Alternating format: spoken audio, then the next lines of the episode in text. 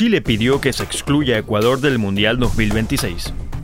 Hoy, en la noticia del día, Eduardo Carleso, representante de la Federación de Chile, dio a conocer los requerimientos que hizo la FIFA ante la denuncia por una supuesta irregularidad ante la nacionalidad del jugador Byron Castillo. Primero, excluir a la Federación Ecuatoriana de Fútbol del Mundial 2026.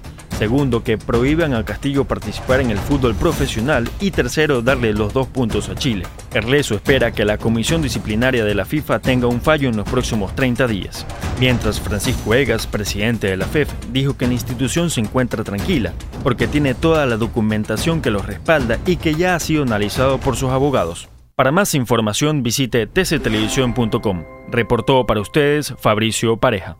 TC Podcast, entretenimiento e información, un producto original de TC Televisión.